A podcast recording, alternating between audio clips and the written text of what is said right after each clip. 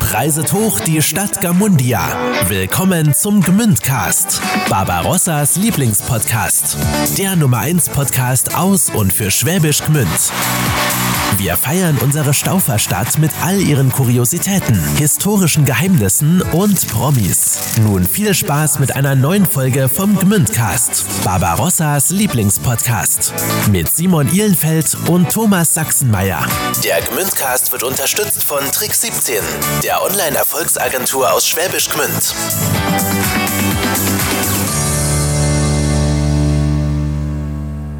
Schön, dass ihr wieder dabei seid. Wir haben eine neue Folge Gmündcast für euch. Eine neue Geschichte aus Schwäbisch Gmünd. Weiß jetzt nicht genau, ob ihr schon mal bei einem Osteopathen wart. Also ich noch nie und für alle, die es auch zum ersten Mal hören. Das ist ein alternatives Krankheits- und Behandlungskonzept, wo es um den Bau der Knochen geht. Ihr kennt bestimmt die Videos auf den Socials, wo so ein Therapeut bei seinen äh, Patienten im wahrsten Sinne des Wortes so richtig knacken lässt. Ja, Thomas, da. Ah, was hast du denn da wieder geschrieben, Thomas? Können wir auch mal vorlesen. So. Ähm, ja, Thomas, also ganz spontan, ein ganz spontanes Ja, Thomas. Ja. Da werden wir heute noch viel drüber lernen. Und dass Osteopathie mehr ist als Knochen knacken lassen, das werden wir heute auch lernen.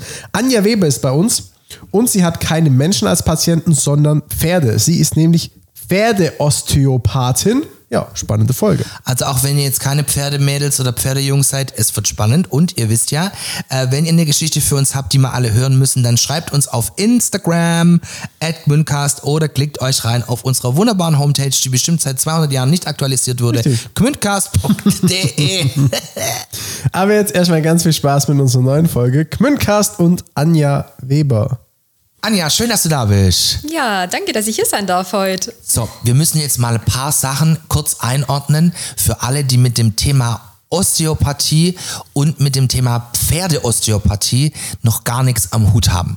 Also jetzt aus meiner Generation kennen, also was das klingt jetzt sehr altbachen, aber kennen ja bestimmt ganz viele wirklich, ich würde, ich sag das jetzt auch mal ganz flapsig, den Kult-Osteopath aus dem Fernsehen, mit dem, ja, sie grinst schon. Tamme Hanken ist uns ja allen so ein Begriff, der ja durch die Reality-Shows durchgereicht wurde wie ein nasser Fisch. Kann man sich deinen Beruf in etwa so vorstellen? Dass es so beginnt, hätte ich jetzt nicht erwartet. Guck mal, du musst immer mit dem Schlimmsten rechnen. Aber tatsächlich werde ich das ganz, ganz häufig gefragt, ähm, ob das so ist, ähm, dass das, was der Tammy Hanken gemacht hat, ob das genau das ist, was ich auch mache. Ähm, ich kann sagen, der Tammy Hanken ist ja der Knochenbrecher, sage ich mal. So wurde er auch Genau. betitelt im Ja. Fernsehen. Ähm, ja, man kann sich ungefähr so vorstellen, dass ich zu den Kunden gehe, dass ich mir das Pferd anschaue. Er hat sich das ja auch immer angeguckt im, im Gangbild, wie das Pferd sich bewegt und so. Hat dann eingerenkt. Das ist jetzt eher was, das ich sehr selten mache. Ich ähm, setze eher Wert auf die sanften Techniken. Ähm, man sagt nämlich, dass der Körper durch nur Einrenken eher instabil wird und vor allem ist auch einfach so, oft einzurenken bringt nicht so viel, man muss es immer wiederholen, denn die anderen Strukturen im Körper holen sich das Problem wieder zurück. Die ziehen die Spannungen, ziehen die, Mus die, Knochen wieder in die Fehlposition. Das heißt, man muss immer das gesamte System begutachten und nicht nur die Knochen. Das ist einfach der Unterschied ähm, zu dem, was der Tamme Hanken eben gemacht hat ähm, und zu dem, was ich tue. Genau.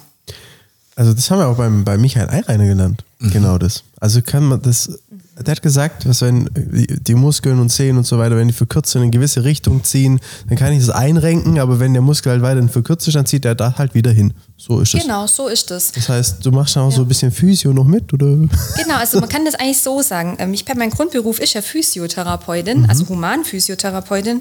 Und ähm, es ist eigentlich so, dass man ähm, in der Physiotherapie eben viel, ähm, da kann man sagen, das ist diese eine Säule von drei Säulen, die es eigentlich gibt. Es gibt ähm, drei Säulen, die heißen einmal, das ist das parietale System. Das sind quasi gerade diese Knochen, Bänder, Sehnen, Muskeln, die gehören unter diese fallen unter diese Schiene, parietales System. Und dann gibt es noch das viszerale System, das sind dann eigentlich die Organe und deren Eigen, Eigenbewegung und Aufhängung im, im Körper sozusagen. Ist das viszerale. Und dann gibt es noch das kraniosakrale System, das ist so das Nervensystem, unser Gehirn und Rückenmark und die Nerven. Und letztendlich ist es so, dass als Physiotherapeut man hauptsächlich nur dieses parietale System behandelt. Also gerade Knochen, Bänder, Muskeln, Sehnen. Das gehört so dazu als Physiotherapeut. Jetzt der Kollege, wo, wo du gerade gesagt hast, der Herr Eirainer, der arbeitet ja viel so myofaszial über die, über die Muskeln dann eben viel. Ähm, so wie ich das mitbekommen habe, was du gerade gesagt hast. Und bei mir ist halt so, ich arbeite halt in allen drei Systemen. Das heißt, es ist wichtig für mich, das ganze Pferd, den ganzen Organismus anzugucken. Nicht nur die Knochen, nicht nur die Muskeln, auch die Organe, auch deren Aufhängungen im Körper und das Kraniosakrale, also das Nervensystem. Das muss alles frei sein, man muss das alles lösen und behandeln, um quasi zu gewährleisten, dass sich nicht irgendeine Struktur wieder seine Spannungen zurückholt. Genau. Jetzt muss man ja an der Stelle mal direkt nachfragen, wie kam denn der Schritt überhaupt von der Humanphysiotherapie zum Pferd? Also, wie, wie, also, ja. Ja, es äh, ist äh, ganz, ganz einfach. Ich ähm, habe ähm, als allererstes nach meiner mittleren Reife habe ich zahnmedizinische Fachangestellte eigentlich gelernt, habe das auch ausgelernt, aber hatte da jetzt nicht so die Freude dran. Also ich wusste schon, ich mache jetzt die Ausbildung, ziehe ich jetzt voll durch, aber ich möchte nicht drin arbeiten. Und dann habe ich überlegt, was mache ich? Und habe dann ganz, ganz viel gegoogelt, überlegt. Ich wollte irgendwas mit Menschen oder Tieren machen. Nur ist immer schwierig. Das Erste, was dir angezeigt wird bei Google, ist dann Tierarzt. Tierarzt. Und ja. ich habe mittlere Reife. Und da habe ich gedacht, oh, und vor allem hm, hat auch seine Schattenseiten, Tierarzt zu sein. Man muss doch auch Dinge tun mit den Tieren, die man nicht so gern macht, wenn es mhm. denen nicht gut geht. Gell? Und das war dann doch nicht so das, was ich dann wollte. Und dann habe ich gedacht, was gibt es noch? Ja gut, im Zoo. Hm, auch nicht so das, was ich mir vorstelle. Dann habe ich überlegt, was gibt es mit Menschen, weil ich bin gar kein Bürotyp. Also meine Mutter hat im Büro gearbeitet, die ist jetzt in Rente. Ähm, und das ist so gar nicht meins. Ich wusste immer, ich möchte nicht ins Büro. Und ähm, dann habe ich gegoogelt und bin ich so Physiotherapeut eigentlich gestoßen. Und dann habe ich aber parallel gleich gesehen, Pferdephysiotherapeut, weil ich immer nach so mit Menschen, mit Tieren. Und dann dachte ich, boah, das will ich machen. Ich will Pferdephysio werden. Dann gibt es noch Pferdeosteo, habe ich gesehen. Dachte ich, das ist ja noch besser. Da hast du noch mehr, ähm, was du lernen kannst und noch besser. Und dann habe ich ähm, aber gesehen, wenn man das wirklich bei einer qualifizierten Schule machen möchte, dieses Pferdeosteopathie, sollte man bestimmte Voraussetzungen haben. Und das war einmal auch wieder Tierarzt, was mhm. ja dann schon rausfiel, oder äh, Humanphysiotherapeut. Und dann habe ich gesagt, gut, jetzt mache ich den Physio, um dann irgendwann Pferdeosteo machen zu können. Das war eigentlich schon so die, die Richtung. Ah ja. ja. Und genau. wie lange erstreckt sich denn so eine Ausbildung? Also das geht ja auch nicht von heute auf mhm. morgen. Nee, also Humanphysiotherapeut geht ganz normal auch drei Jahre, so wie die meisten ähm, Ausbildungsberufe. Und dadurch, dass ich ja das als, ähm, ja, ich brauchte ja quasi die Humanphysiotherapie, um bei, der Deutsch, bei diesem Deutschen Institut für Pferdeosteopathie ähm, lernen zu dürfen. Und äh, da geht dann die Ausbildung nochmal zwei Jahre. Also zwei Jahre, aber nicht komplett Vollzeit, sondern an die Wochenenden. Das sind dann immer Wochenenden, wo man dann dahin fährt, aber mit Präsenz, also nicht nur online oder so, sondern du machst mhm. wirklich am Pferd. Du machst, hast Theorie, du hast ähm, Praxis, du hast richtig ähm, strenge Prüfungen. Also das ist schon wirklich ähm, sehr anspruchsvoll und auch nicht günstig. Ähm, beide Berufe kosten ja Geld. Das ist ja leider immer noch so, dass man da nicht wirklich was verdient, sondern man mhm. muss da wirklich viel Geld reinstecken für die Ausbildung. Und ähm, ja, ich habe das aber in die, ja, in Kauf genommen, weil ich wollte das unbedingt und bereue es auch überhaupt gar nicht. Also ich liebe meinen Beruf und ja, habe dann da beim Deutschen Institut für Pferdeosteopathie gelernt. Ähm, das ist in Bopfing tatsächlich. Äh, Gibt es den Zweitsitz.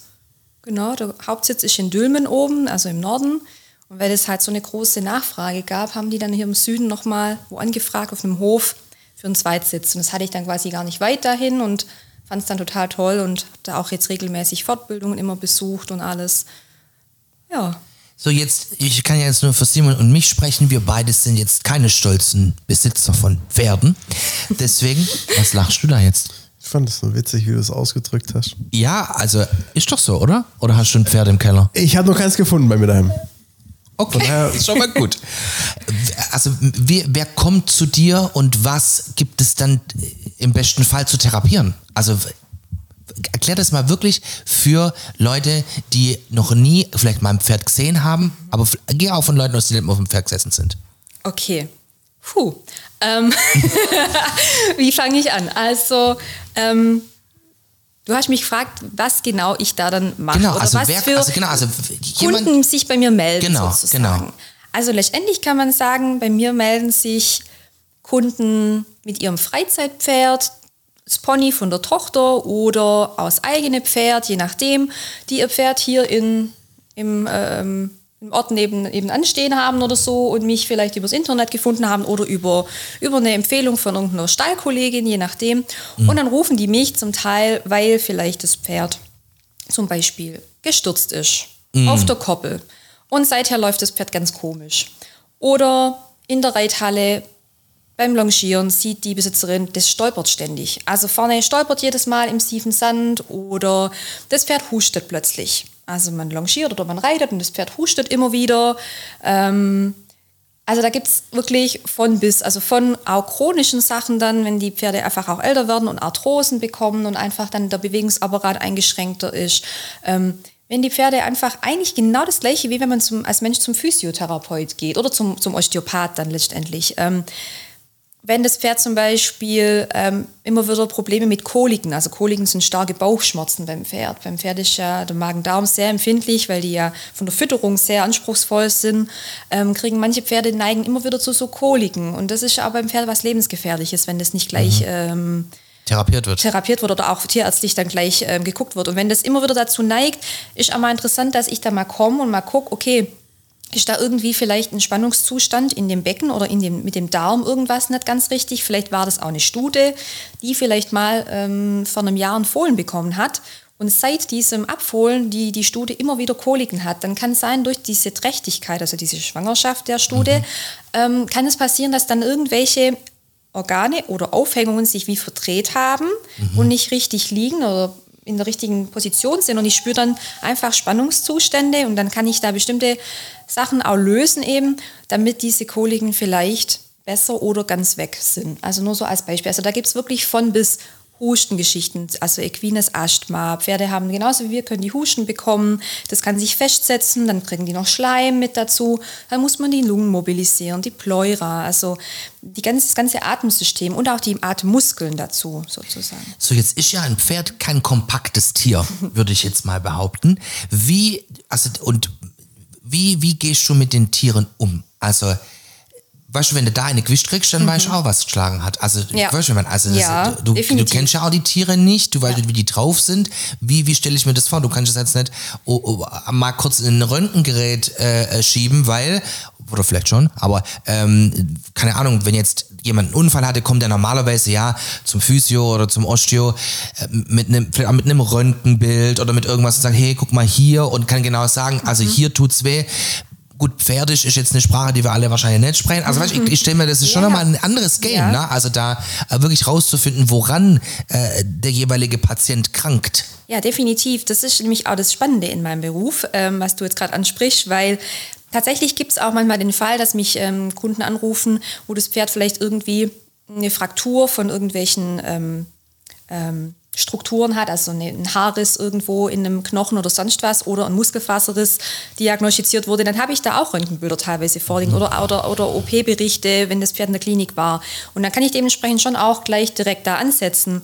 Aber wie du schon sagst, manchmal rufen mich Leute, die wissen selber gar nicht, was ist eigentlich mit meinem Pferd. Also irgendwas zwickt, irgendwas hängt, er schwert sich irgendwie, also er möchte nicht mehr geritten werden, er steigt beim Reiten oder, oder, oder. Also irgendwas passt nicht und jetzt werde ich gerufen und ich soll gucken, wo das Problem liegt. Das kann halt überall sein, gell? Und das ist eigentlich so meine Aufgabe, weil das Pferd hat ja, wie du sagst, spricht, wir sprechen ja nicht pferdisch. Ähm, und das Pferd hat halt letztendlich auch kein ähm, Schmerzlaut, sage ich jetzt mal. Also ein Hund oder andere Tiere, die können tatsächlich ja. auch mal jauen oder schreien, wenn sie Schmerzen haben. Pferde machen, haben ja kein Schmerzlaut. Das muss man sich auch mal bewusst machen. Das finde ich eigentlich auch was ganz Spannendes. Von daher ist für mich ganz, ganz arg wichtig, natürlich erstmal zu abzuklären mit dem, mit dem Besitzer, ähm, eine große und wirklich ausführliche Anamnese zu machen, also diese Vorgeschichte zum Pferd, dass ich wirklich auch vergangene Sachen von dem Pferd weiß, was vielleicht jetzt gerade noch wieder ein Thema wird. Also viel Anamnese über den, über den Besitzer. Und dann geht es wirklich darum, und deswegen ist ja dieser Ablauf auch immer wichtig, den zu, durchzugehen. Also Anamnese mit, mit dem Besitzer über eventuelle Vorgeschichten, von dem Pferd, manchmal auch viele Vorbesitzer, wo viele Sachen ganz äh, miserabel mit dem Pferd äh, durchgeführt wurden, sei es das Einreiten oder sonstiges, ähm, dann geht es darum, dass ich mir das Pferd erstmal angucke. Das wird mir dann hingestellt und ich schaue das mir von allen Seiten an. Also von vorne, von hinten, von der Seite und begutachte das Pferd quasi. Also wie so eine Inspektion, kann man sagen, von einem Auto, nur von einem Pferd. ähm, ich gucke mir das genau an. Ich gucke mir auch so ein bisschen das Verhalten, das Gemüt an. Wie reagiert es, wenn der Besitzer das aus der Box rausholt?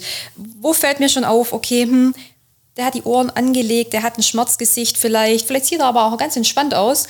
Und ähm, wenn ich aber bestimmte Bereiche anfasse, dann kommt es nämlich auch schon zur, zur, zur ähm, also zum, zum Palpieren, zum Anfassen. Also ich gucke mir erst das Pferd an, was mir auffällt, ob er irgendwelche Fehlstellungen oder irgendwelche komische Kompensationshaltungen einnimmt. Und wenn ich dann da schon was sehe, das speichere ich dann bei mir schon ab. Und dann gehe ich an die Stellen auch teilweise schon ran und gucke mir das ganze Pferd einmal durch mit meinen Händen. Weil meine Hände sind für mich, wie beim Arzt das Röntgengerät, für mich meine Diagnostik. Also mit meinen Händen spüre ich dann einfach, wo irgendwas nicht der Norm entspricht. Weil ich habe ja so eine Norm im Kopf. Mhm. Teste dann auch die Gelenke durch. Ich gucke, wie sollte der Muskel ungefähr sein von der Festigkeit. Ist da irgendwo eine Delle oder eine Quellung oder Wärme-Kälte-Unterschiede. Also ich kann dann über das Abtaschen schon ganz viel weiteres rausfinden. Und dann lasse ich mir das Pferd natürlich noch vorführen im Schritt und im Trab. Da sehe ich dann oft schon ähm, bestimmte Signale, dass das Pferd zeigt, warum vielleicht irgendwo im Rücken oder sonst wo das Problem herkommen könnte, sozusagen. Ja. Brutal.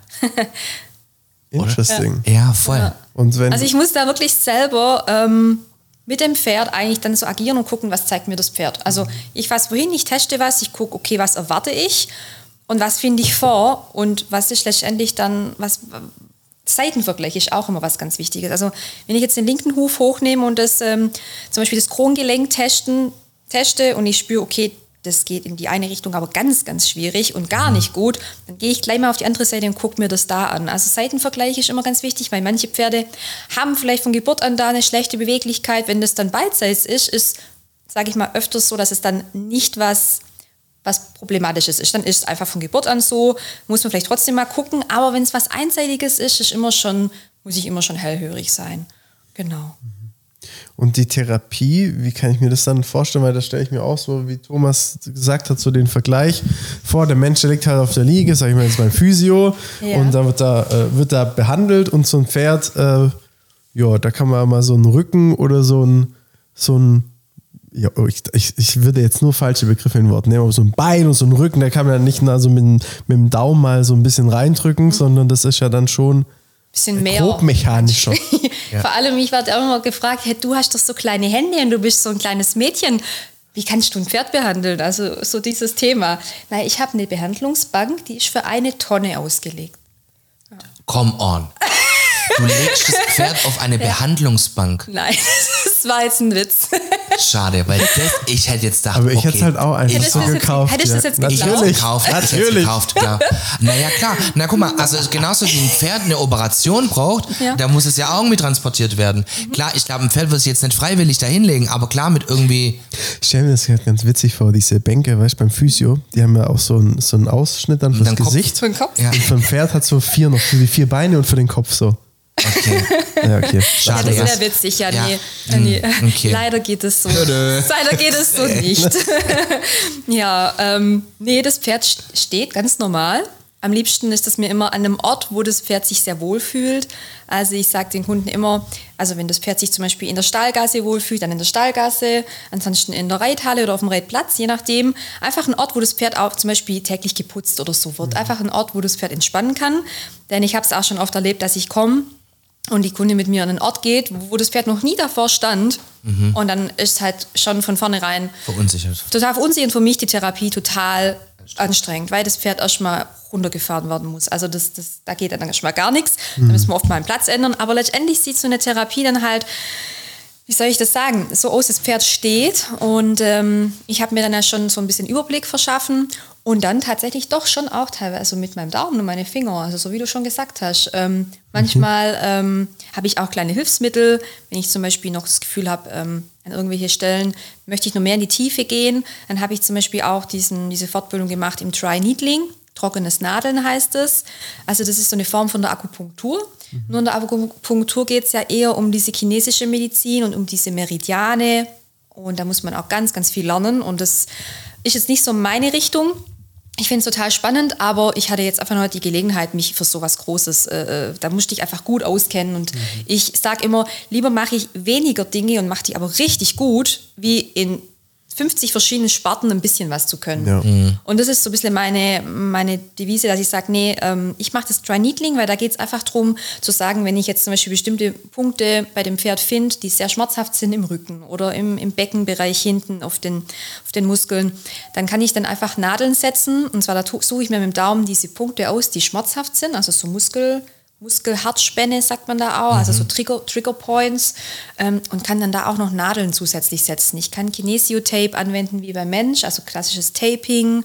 Ähm, ich habe dann auch noch so eine kleine Elektro- und Magnetfelddecke für das Pferd, also wie beim Mensch, mhm. diese ähm, ich glaube jetzt gar nichts mehr, was ist da für Menschen Das sind einfach. Nein, okay, das glaubst du ja. Ja, ja. ja.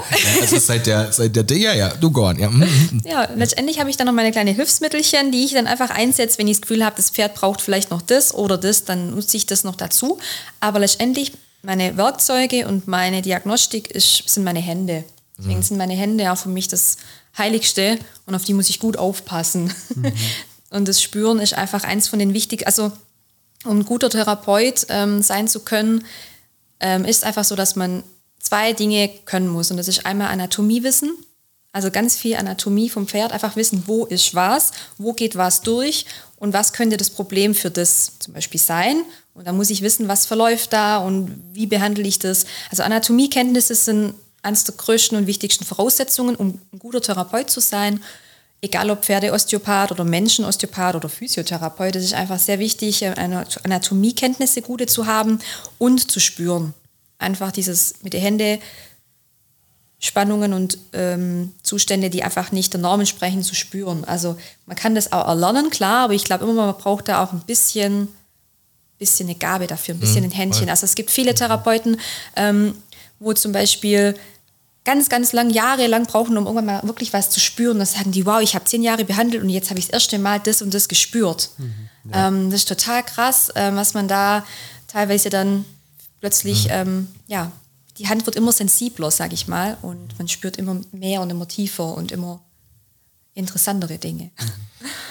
Also zwei Sachen, die mich natürlich brennend interessieren. Also wie, also was kannst du da alles feststellen? Also was sind so die, die, ja, die, die Diagnosen, die ja dann auf die, ähm, auf das Problem dann folgen und äh, von wo äh, erreichen dich die Anfragen? Also wie weit ist dein Radius, in dem du dich bewegst? Weil das, ist das dann mit einer Behandlung getan? Das kann man, glaube ich, auch nicht pauschal sagen, denke ich mal. Mhm. Also, was kommt da dann öfters raus? Oder was sind so deine, deine Probleme, mit denen du dann konfrontiert bist, wie du dann helfen kannst?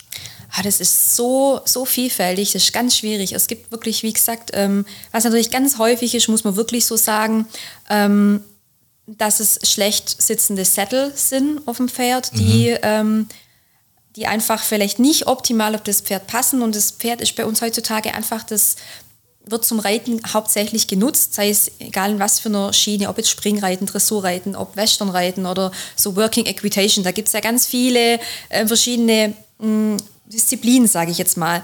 Und es gibt halt für jedes, ähm, für jedes Genre eigentlich so seinen, seinen Sattel oder seine, seine Equipment sozusagen.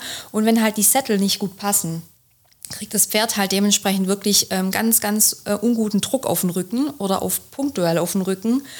Und wir sitzen halt auch noch drauf als Reiter. Das heißt, wir sind dieses Reitergewicht, was da noch mit drauf kommt. Ähm, ein Pferd ist eigentlich gar nicht dafür gebaut, um Menschen zu tragen. Also normalerweise ist das ja wie so eine Brücke, kann man sich vorstellen. Der Rücken und die, die Beine sieht aus wie so eine Brückenkonstruktion. Und das Pferd muss erstmal so gut vorbereitet sein, ähm, körperlich, also gut trainiert sein, sage ich mal, damit wir überhaupt drauf sitzen können. Und das ist heutzutage oft ein Problem in der Freizeit, ähm, im Freizeitbereich, dass ähm, man einfach das Pferd nicht so vorbereitet, dass das funktioniert. Und dann bekommen die eben ganz schnell Rückenprobleme und dann bauen sich so Spannungsketten einfach durch das Pferd auf. Und diese, also man kann ja oft sagen, zum Beispiel, okay, Rücken ist jetzt Rücken, weil es kommt vom Sattel. Aber manchmal haben wir auch eine Lahmheit vorne links und es kommt eigentlich von wo ganz anders. Weil der Ursprung zum Beispiel hinten am Becken, am ISG rechts war, durch einen Sturz oder ein Wegrutschen. Und dann zeigt sich das aber in der Lahmheit vorne links, weil diese Spannung oft diagonal durchs Pferd geht und dann das vorne vorne links lahm zum Beispiel. Und jetzt bin ich, glaube von einer Frage abgewichen. Nee, nee, nee, nee. Also, Aber, schon, also ja. was, was stellst du fest dann? Also was sind so die Krankheitsbilder oder die, was da eben verrutscht ist Das im sind so wahrsten die, Sinne des das sind Wortes? so die Top-Diagnosen. Die Top-Diagnosen sind wirklich, ähm, also das Genick ist ganz oft, ähm, hat ein Problem, also muskulär einfach zu viel zu fest, Spannungen. Das heißt, die können sich dann ganz schlecht eben links und rechts stellen und biegen vom Hals. Ähm, die Pferde werden oft zu eng geritten, das heißt, die, die Nackenbänder oben werden überdehnt. Das ist sehr, sehr schmerzhaft für das Pferd. Ähm, die Spannungen im Nacken sind einfach ganz häufig, oft auch ähm, blockierte Zungenbeiner hier unten. Das hängt hier unten quasi im Mundboden. Ganz oft Rücken. Also Rücken ist wirklich so ein Thema. Und meistens kommt es doch wirklich vom Sattel. Und ganz oft haben wir wirklich auch so Sachen wie Stolpern, Lahmheit und ähm, auch Zehenschlürfen zum Beispiel, dass die hinten die, die Hufe so über den Boden ziehen. Das hört man dann auch das Geräusch oder man sieht es im Sand, dass die dann so ziehen. Das heißt, die sind dann oft oben vom Iliosakralgelenk oder auch vom, vom Becken insgesamt ähm, blockiert oder fixiert, je nachdem.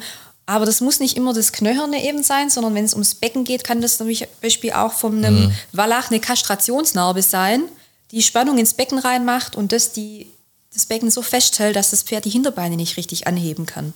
Und deswegen schlürft. Also das sind schon so Sachen, die ich sehr häufig habe. Ganz oft auch Husten, also dass die Leute dann ähm, gerade Probleme haben mit so allergischem Asthma oder COPD. Und das sind so Kunden, die betreue ich dann halt wirklich regelmäßig. Also da ist ganz arg wichtig, ähm, alle zwei bis drei Monate hinzugehen und das Pferd immer wieder aus diesem, wenn die dann wieder anfangen, durch das viele Husten verkrampfen sich die ganzen Atemmuskeln, also das Zwerchfell zum Beispiel auch.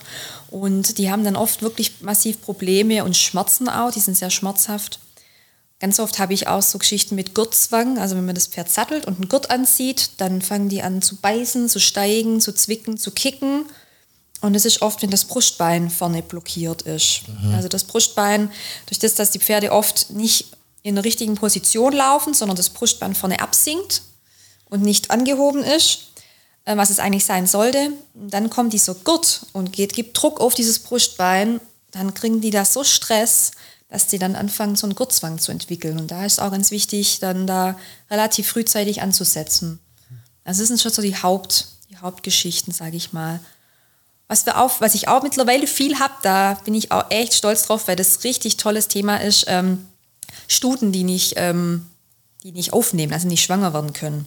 Auch ganz tolles Thema. Also hormontechnisch kann man zum Beispiel über Osteopathie auch ganz viel machen, ähm, weil das Hormonsystem letztendlich auch was ist, dass man, wo man Einfluss drauf nehmen kann.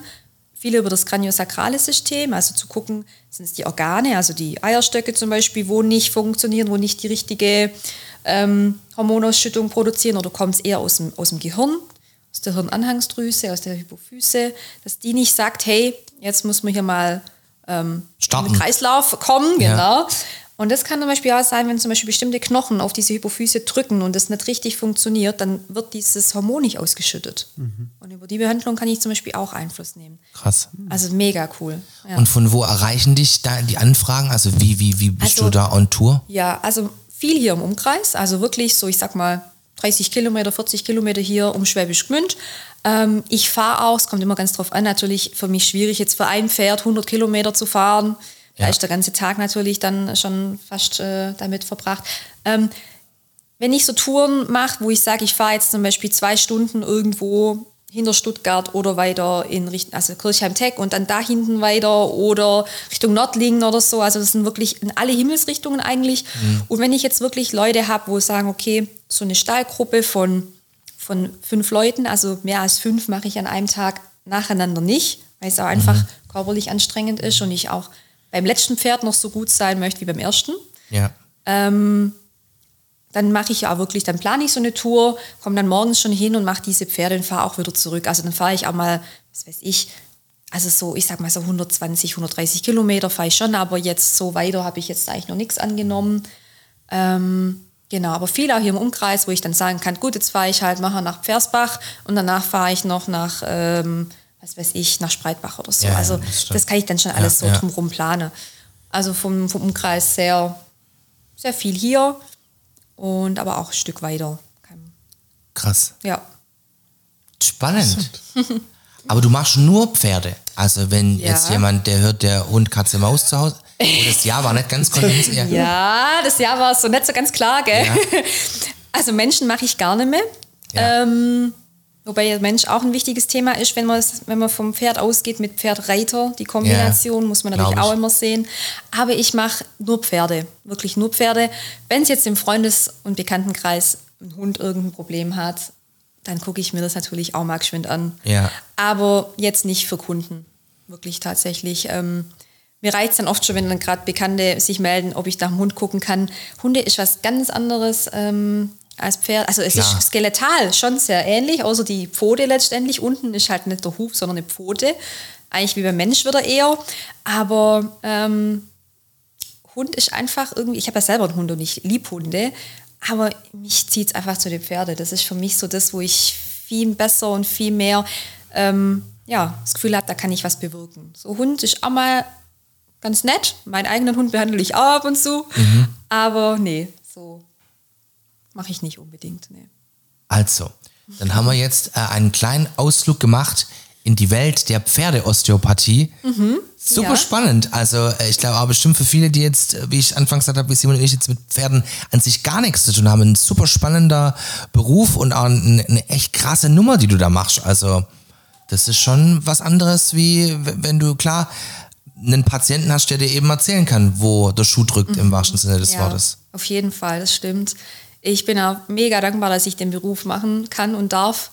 Es war immer mein Traum und äh, ich lebe eigentlich jetzt so ein bisschen mein Traum und mein Hobby gleichzeitig. Also manchmal fühlt es sich gar nicht an wie Arbeiten, manchmal ist das, fühlt sich auch eher an wie, wie Freizeit. Das ist echt richtig schön und ja, ich hoffe, dass es noch lang so weitergeht. Sehr schön. Vielen Dank, dass du da Ja, warst. danke, dass ich hier sein durfte. Ihr habt eine Gmünder-Geschichte für uns, die wir allen erzählen müssen? Dann schreibt uns an info@gmündcast.de oder klickt euch jetzt rein auf www.gmündcast.de für weitere Infos. Folgt uns auch gerne auf unserem Instagram-Account. Bis zum nächsten Mal beim Gmündcast, Barbarossas Lieblingspodcast. Der Gmündcast wird unterstützt von Trick 17, der Online-Erfolgsagentur aus Schwäbisch Gmünd.